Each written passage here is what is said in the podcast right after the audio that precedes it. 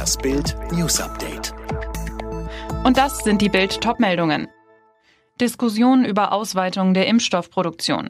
Nach dem Corona-Impfstart werden mehr und mehr Forderungen laut, die Produktion des Impfstoffes anzukurbeln.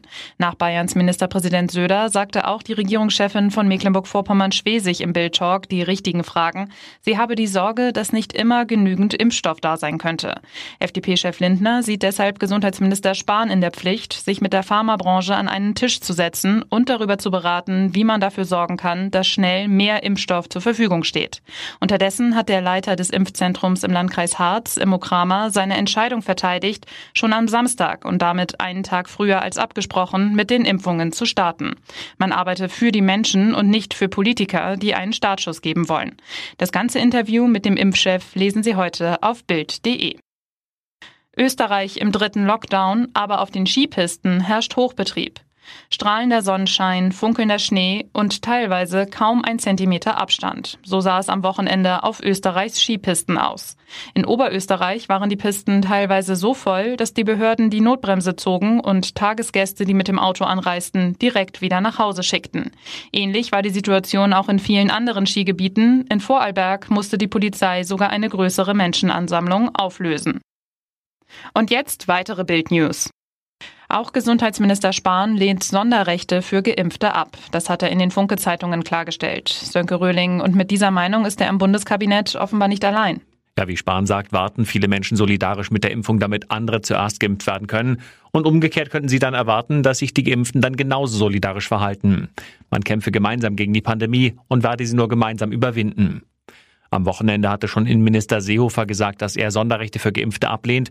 Er empfiehlt auch Unternehmen wie Fluggesellschaften, Restaurants und Veranstaltern, Geimpfte nicht bevorzugt zu behandeln.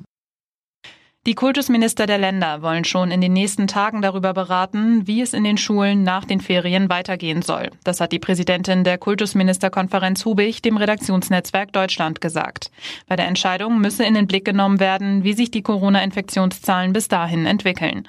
Zum bisherigen Umgang mit der Situation zog die SPD-Politikerin eine gemischte Bilanz. Schulaufsicht und Schulen hätten sich enorm angestrengt. Eine Eins sei das aber nicht.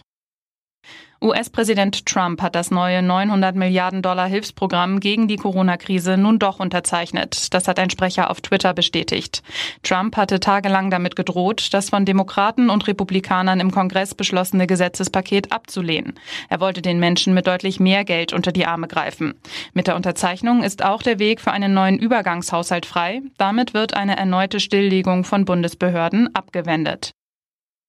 Der Bombenleger von Nashville ist offenbar bei der Explosion seines Wohnmobils selbst ums Leben gekommen. Das ist das Ergebnis der Ermittlungen, so die US-Behörden. Das Wohnmobil war am Freitagmorgen im Zentrum von Nashville explodiert. Drei Menschen wurden leicht verletzt. Sensation bei der Darts-WM in London. Der letzte verbleibende deutsche Profi Gabriel Clemens hat den amtierenden Champion Peter Wright rausgeworfen. Er siegte nach sieben Sätzen. Alle weiteren News und die neuesten Entwicklungen zu den Top-Themen gibt's jetzt und rund um die Uhr online auf Bild.de. Mehr starke Audio-News von Bild gibt es auch bei den Tech Freaks, der wöchentliche Podcast über Digitales, Computer, Tablets und Smartphones. Tech Freaks, überall, wo es Podcasts gibt.